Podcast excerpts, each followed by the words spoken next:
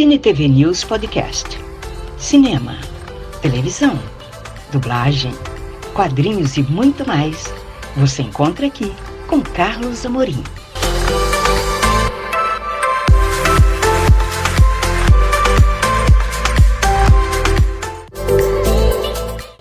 Hoje, no nosso especial Zorro, você vai conferir uma entrevista exclusiva com o ator e dublador Lucas Gama, a voz do Zorro, do Diego, na série de 2024. Você vai conferir tudo aqui comigo.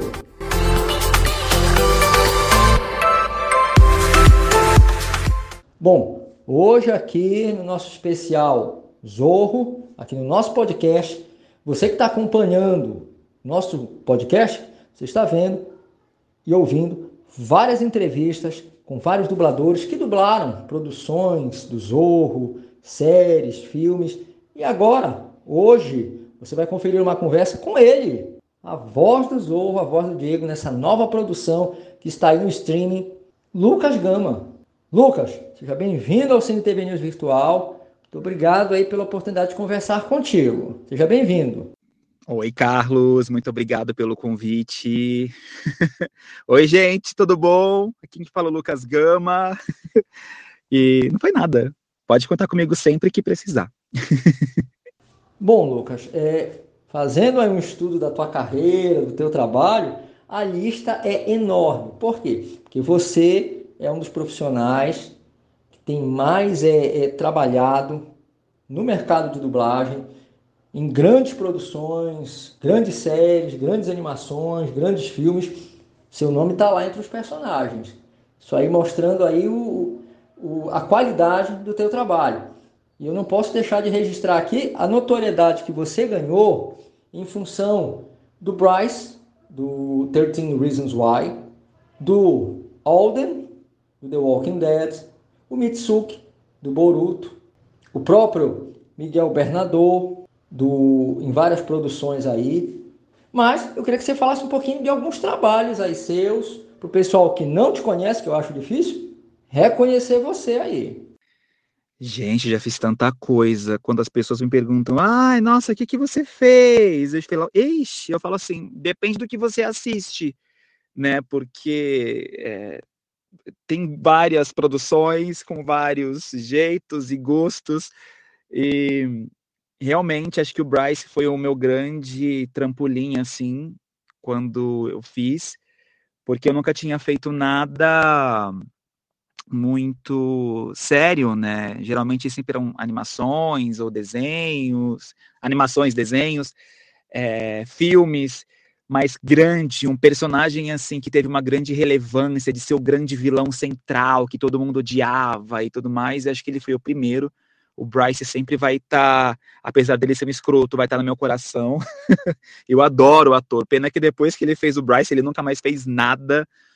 Uh, o Emu foi muito bom também, de Demon Slayer. Fiz o Mafuyu em Given, que foi outro presente incrível, onde eu pude fazer o protagonista, né, junto com meu marido, fazendo meu namorado no anime. Ai, meu Deus, são tantas coisas, são tantas produções. Miguel, foi também outro que, que, nossa, gente, eu não tenho nem o que falar, foi um dos projetos, assim, que mais me rendeu possibilidades, né, que, de mostrar o meu tom e tal, e conseguir personagens diferentes. E é isso, gente, é que quando vocês me perguntam assim, eu fico tão perdido, porque já faz 14 anos que eu dublo, né, você imagina que eu parei já de, de, de contar. Antigamente eu ficava, meu Deus do céu, eu fiz The Walking Dead, e eu ficava lá caçando ceninha e vendo hoje em dia, cara. É, não deu o caso de The Walking Dead, mas muitas pessoas falam, ah, eu te vi numa produção e tal. Eu, eu falava, eu falo, qual que foi? Eu, aí a pessoa fala, ah, foi tal filme. Eu, gente, eu não lembro. Tem certeza que sou eu? mas eu me divirto e eu amo o que eu faço, então para mim é sempre uma diversão, né? Bom, Lucas, um dos trabalhos aí que você fez, que é um dos meus preferidos, eu não posso deixar de perguntar, é o Mazinga Z. O Koji, o Koji. O que, é que você pode nos contar desse, desse anime e também do filme que você dublou? Cara, Mazinga, Mazinger. Na verdade, gravamos como Mazinga, né? Mazinga Z na animação. Eu gravei ele em 2016 E, cara, demorou muito tempo para lançar. Acho que demorou uns quatro anos, 2016, 17, 18, 19, três anos para ser lançado. Eu lembro que eu gravei o longa, a animação nem tinha sido lançada ainda o anime, a dublagem, né? E eu falei, meu Deus do céu, cara. Aí a, o filme lançou é, primeiro, depois que veio o anime. Ah, cara, foi um privilégio gigantesco, né? Um anime de 1970, dificílimo, dificílimo, mas, cara, é, foi muito bom. Me elogiaram hoje sobre esse anime, cara. Mandaram parabéns. Eu falei, ah, cara, muito obrigado. Ai, eu adoro fazer anime, eu sou bem suspeito. Lucas, aproveitar para perguntar isso, porque você é, acompanha já o, o Miguel Bernador em outras produções, como Elite, o, na, nas Ondas do Crime, 1899, que eu me lembre, foram essas aí. Deve, pode ser outras aí que eu não estou me lembrando. Mas você já vem acompanhando o, o, Miguel. É que de repente acompanhar o trabalho desse ator aí, do, do Miguel? Cara, são essas produções mesmo. E, e é engraçado, né? Porque é, já lançou várias outras produções do Miguel aqui no Brasil, mas sem dublagem. Eu fico, gente, cadê? Manda mais jobs, eu quero trabalhar mais.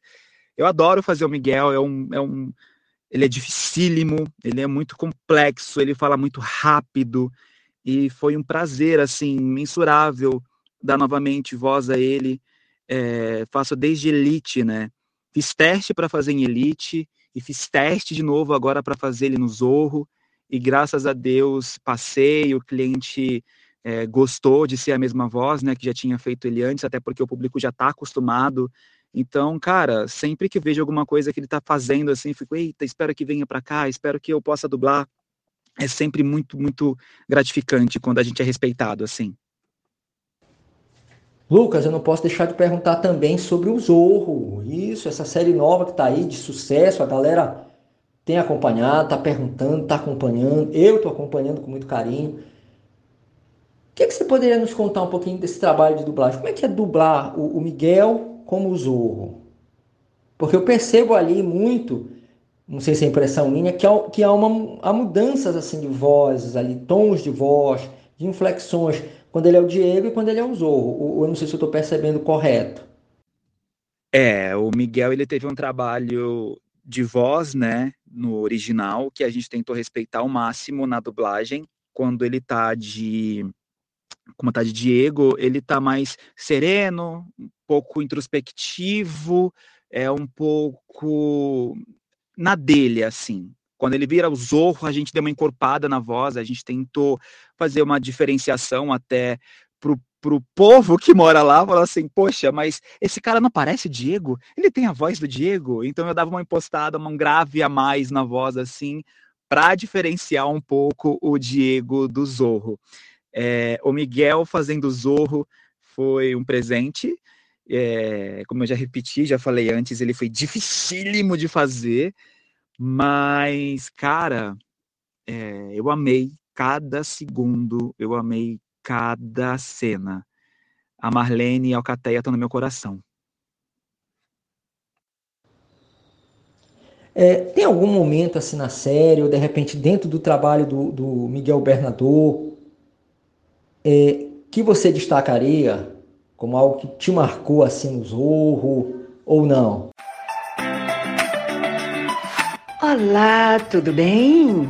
Eu tenho um convite especial para você. Olha só, acompanhe o Cine TV News virtual nas redes sociais: Facebook, Instagram, YouTube e Twitter. E saiba tudo sobre o mundo do entretenimento. Te espero lá!